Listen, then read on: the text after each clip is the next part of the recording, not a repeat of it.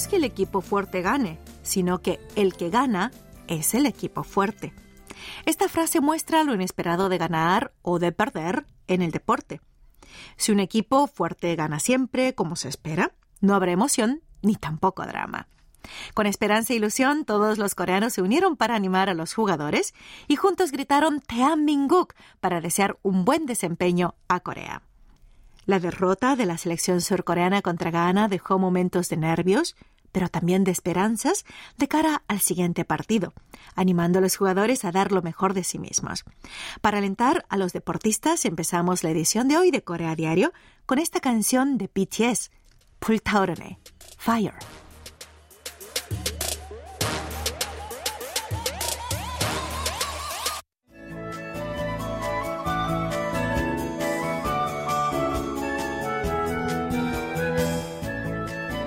Corea estamos ya a fines del otoño y la hojarasca se apila en todas partes que vayamos, creando un paisaje muy pintoresco, pero también muy molesto para quienes tienen que lidiar con la limpieza de las calles.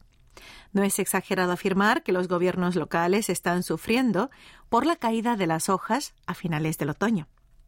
Las hojas caídas acumuladas pueden causar daños por inundaciones o incendios, por lo que las autoridades están buscando una solución reciclando las hojas caídas como recursos turísticos o procesándolas como abono ecológico. Según explicaron varios distritos de Seúl el día 21 del corriente, la cantidad de hojas caídas acumuladas por los distritos cada año asciende a cientos de toneladas. En particular, debido a que la cantidad de hojas caídas cada año ha venido aumentando, sumado a que las temperaturas y las lluvias superaron el promedio, la acumulación de hojarasca provocó daños por inundaciones. De hecho, el pasado 12 de noviembre se recibieron más de 200 reportes de daños por inundaciones en el área de Seúl, debido a la lluvia que cayó durante tres horas. Las hojas de ginkgo y de plátanos que cayeron en la carretera fueron arrastradas por el agua de lluvia hasta los desagües, obstruyendo el flujo del agua.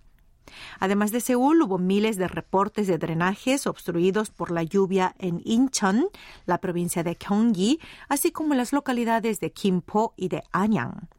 Por otra parte, el clima seco y las hojas secas actúan como leña para las colillas de cigarrillos, provocando incendios en la ciudad.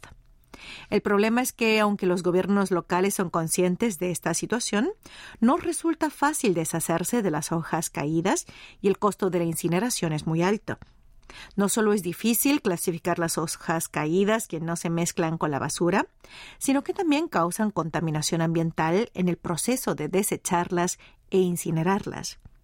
En respuesta, algunos gobiernos locales están buscando una solución reciclando las hojas caídas como recursos turísticos o procesándolas como abono ecológico o para ofrecerlas de forma gratuita a los usuarios.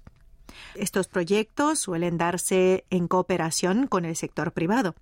Por ejemplo, el distrito Songpa de Seúl administra desde 2006 el camino de jincos de Songpa en la isla Nami, recolectando más de 20 toneladas de hojas caídas para esparcirlas a lo largo de un camino arbolado de 100 metros de largo en dicha isla.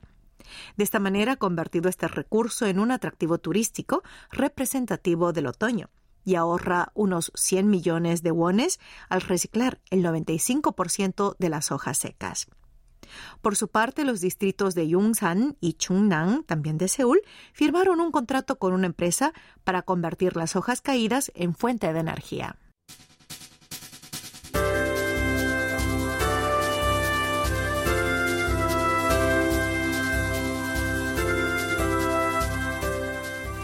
En un centro de la tercera edad ubicado en un complejo de apartamentos de la ciudad de Daejeon, hay un sitio muy especial que no se puede ver en ningún otro lado.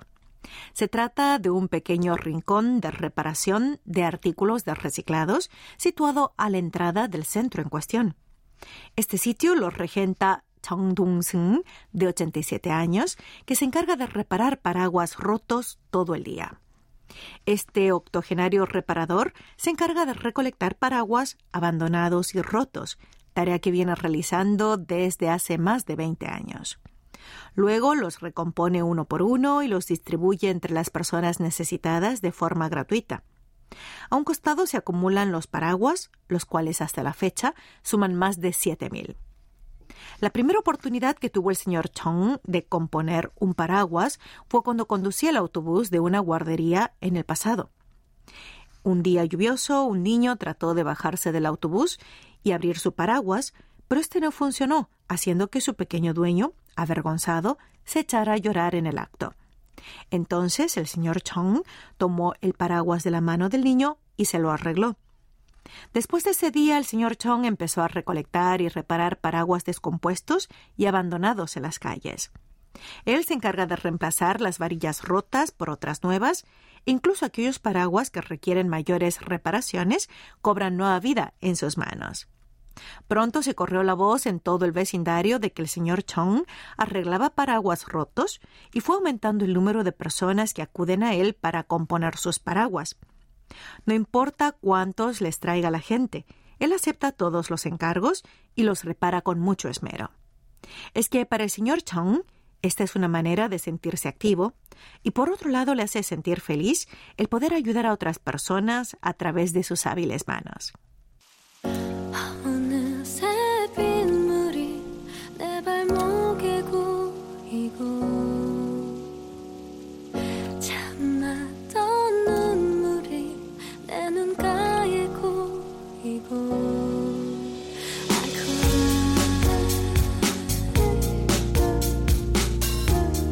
Propósito de paraguas, escuchamos esta canción de Epic High, Paraguas, Usan. Luego continuamos con más Corea Diaria.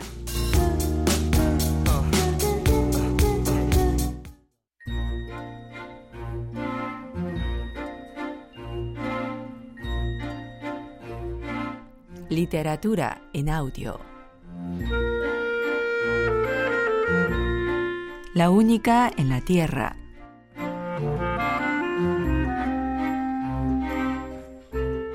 Los cuatro estaban de pie en medio de una gran tensión. Hannah se quedó sin habla al ver a esos intrusos en la casa, sin imaginarse que ella misma era la causante de la visita de uno de ellos. Por lo que había vivido anoche, creía que ya no había nada en el mundo que podía asombrarla, pero al parecer había muchas cosas más. Su vida se había vuelto un lío de calibre sideral. Por favor, bajen las armas, repuso Kyungmin, que parecía menos sorprendido que Hana. No lo haré hasta estar seguro de que no es peligroso, respondió Chongyu, cuya voz le pareció familiar a Hana. ¿Chuyong? preguntó Kyungmin, dirigiéndose a la presidente del club de fans de Apolo como si la conociera. ¿Ves? Algo pasa acá. ¿Cómo sabes mi nombre? ¿Quién carajo eres? ¿Qué le hiciste a Apolo? Es cierto que conozco a Apolo, pero no le hice nada. Más exacto sería decir que Apolo me pidió un favor. Tengo algo que darte de parte suya. Estuviste con él en Canadá durante la lluvia de estrellas. ¿Qué le hiciste? ¿Lo mataste? ¿Escondiste sus restos? No des más vueltas y dilo de una maldita vez. Digamos que él y yo nos rozamos. Te aseguro que él está muy bien. Chuyong no le creía una sola palabra y a eso más la voz. No me mientas, ¿dónde carajo está Apolo? exclamó, adelantando un paso hacia Kyungmin. Te aseguro que no estoy jugando. Escúchame solo un minuto. Te repito que tengo algo que entregarte de parte de Apolo. Y baja esa pistola que puedes lastimar a Hannah. ¿Cómo voy a creerle a un maldito psicópata como tú? Al ver que le empezaba a temblar el brazo de Chuyong por el peso del arma, Chongyu pensó que lo mejor era calmarla antes de que hiciera una tontería. Pegó su hombro al de ella y trató de ralentizar su respiración. Pero el problema no era Chuyong. Percibiendo la creciente amenaza, Kyungmin empezó a dejar escapar una luminiscencia verde por la boca. Con que una luz de emergencia para pedir auxilio le corrió un escalofrío por la espalda a Chongyu al comprobar que su intención había sido correcta cuando dudó de aquello.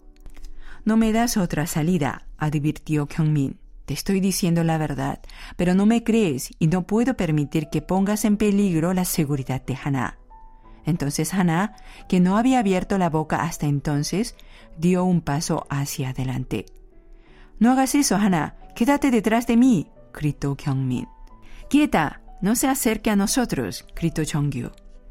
¿Qué hace? gritó Chuyong. Sin hacer caso de ninguno de los tres, Hana extendió los brazos y tapó con sus manos ambas pistolas. Fue un movimiento lento, pero categórico e imposible de rechazar. Todos tranquilos. Chuyong, escucha el mensaje que tiene Kyungmin para ti. Y tú, Kyungmin, guárdate esa luz. Pero, mira que me saco el anillo. Está bien. Antes de que pasara más tiempo, Chongyu sacó el celular para avisar en la oficina que llegaría tarde. Inventó la excusa de que no se sentía bien y que pasaría primero por el médico. Al fin y al cabo, debía haber una explicación para todo esto, aunque no estaba muy seguro de querer enterarse.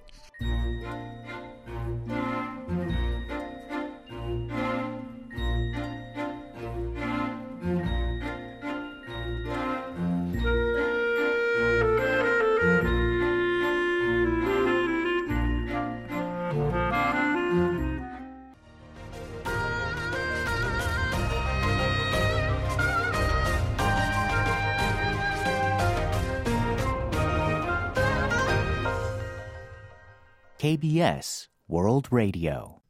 Están escuchando Corea a diario. Hoy martes 29 de noviembre les acompaña en la conducción Clara Kim.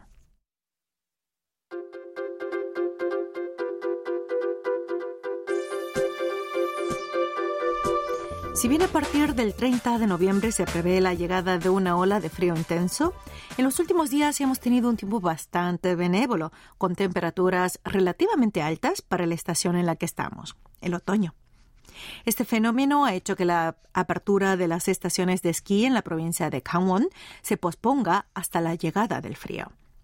El complejo de esquí de Yongpyong, ubicado en Pyeongchang, en la provincia de Gangwon, anunció el día 22 que había decidido posponer la apertura de la temporada de esquí ante la dificultad de hacer nieve artificial y mantenerla debido al clima cálido que tuvimos recientemente. En un principio, la temporada de esquí en el complejo invernal de Yongpyong estaba programada para iniciarse desde el día 25 de noviembre. Desde principios de este mes comenzaron preparativos con la pulverización de la primera nieve artificial, tarea para la que movilizaron unas 100 máquinas quitanieves en las pistas de esquí. Sin embargo, ante las altas temperaturas tuvieron que aplazar la apertura de las pistas. En el caso del Phoenix, Pyeongchang, otro complejo de esquí, este tenía previsto abrir el 25 de noviembre, pero también lo pospuso indefinidamente. Esto se debe a que la temperatura mínima matutina en Gangwon, incluido Pyeongchang, no cayó por debajo de cero grados, algo primordial para mantener la nieve. Ante las previsiones meteorológicas que anuncian un abrupto descenso de la temperatura a partir del día 30 de este mes, es probable que la mayoría de las estaciones de esquí en Gangwon vayan abriendo sus puertas, a más tardar en la primera semana de diciembre. Y por el contrario, el clima relativamente cálido de este otoño ha beneficiado los campos de golf, alargando su periodo de actividad y aumentando la afluencia de aficionados a este deporte al aire libre. Tal es así que muchos campos de golf reciben en promedio muchas más personas dispuestas a disfrutar de rondas completas durante el día gracias al clima cálido. Asimismo, los excursionistas de fin de semana también están en aumento. El Parque Nacional Horaksan lo visitaron 120.000 personas hasta el día 21 de este mes, unas cuatro veces más que los 30.000 del año pasado. Este atípico y caluroso otoño también trae algunas molestias, como son los mosquitos, que estos días abundan al retrasarse la llegada del invierno. Según el gobierno metropolitano de Seúl, la cantidad de mosquitos de las lámparas pilóricas en 51 ubicaciones en Seúl hasta la tercera semana de noviembre de este año fue de 1.379.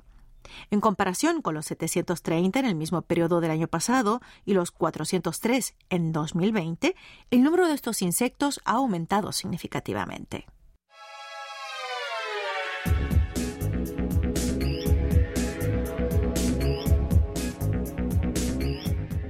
Los viejos libros se están convirtiendo en material en desuso con poca o nula cabida en las bibliotecas.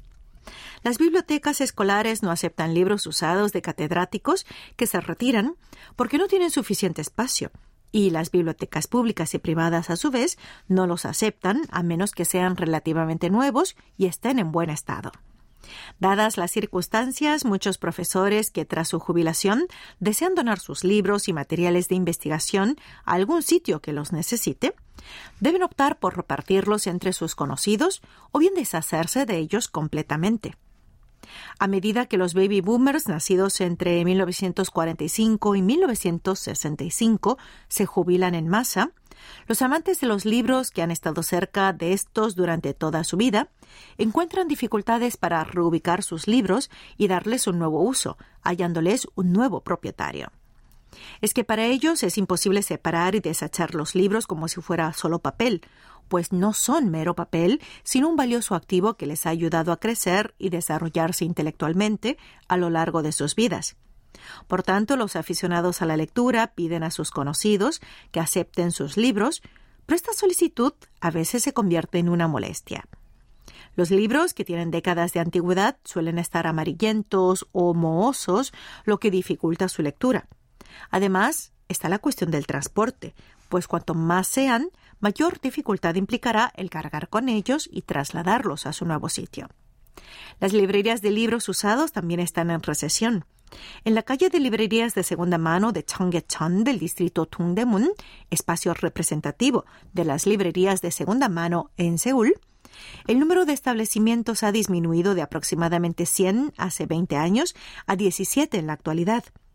Es que con el auge de los libros electrónicos y los sitios de venta de libros de segunda mano en línea, el número de clientes ha disminuido significativamente.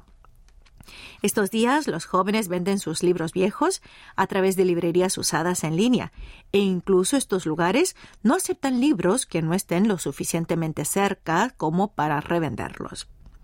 Las bibliotecas de todo el país también están saturadas porque han acumulado diversos materiales durante décadas. Según el Servicio de Información de Investigación y Educación de Corea del Sur, la cantidad de libros desechados en las bibliotecas de todo el país en 2017 fue de unos 590.000, pero aumentó a 1,65 millones el año pasado. Esto significa que el espacio en las bibliotecas escasea a medida que aumenta rápidamente la cantidad de libros antiguos y también la de libros nuevos, aquellos que buscan los lectores actuales. Por tanto, las bibliotecas públicas y universitarias, incluida la Biblioteca Nacional de Corea, han establecido como criterio de donación aceptar libros que se hayan publicado en el curso de los últimos cinco años solamente. Pero también se teme que la falta de espacio y menor demanda de los libros antiguos impida conservar los realmente importantes, y se habla de la necesidad de expandir las bibliotecas de conservación conjunta y las pequeñas bibliotecas públicas en cada región. Así llegamos al término de esta entrega de Corea Diario correspondiente al 29 de noviembre, en la cual les ha acompañado en la conducción Clara Kim. Me despido con esta canción del grupo Paisaje montado en bicicleta. De este grupo escuchamos Pumul, Tesoro. Espero que tengan un feliz martes y hasta el próximo encuentro.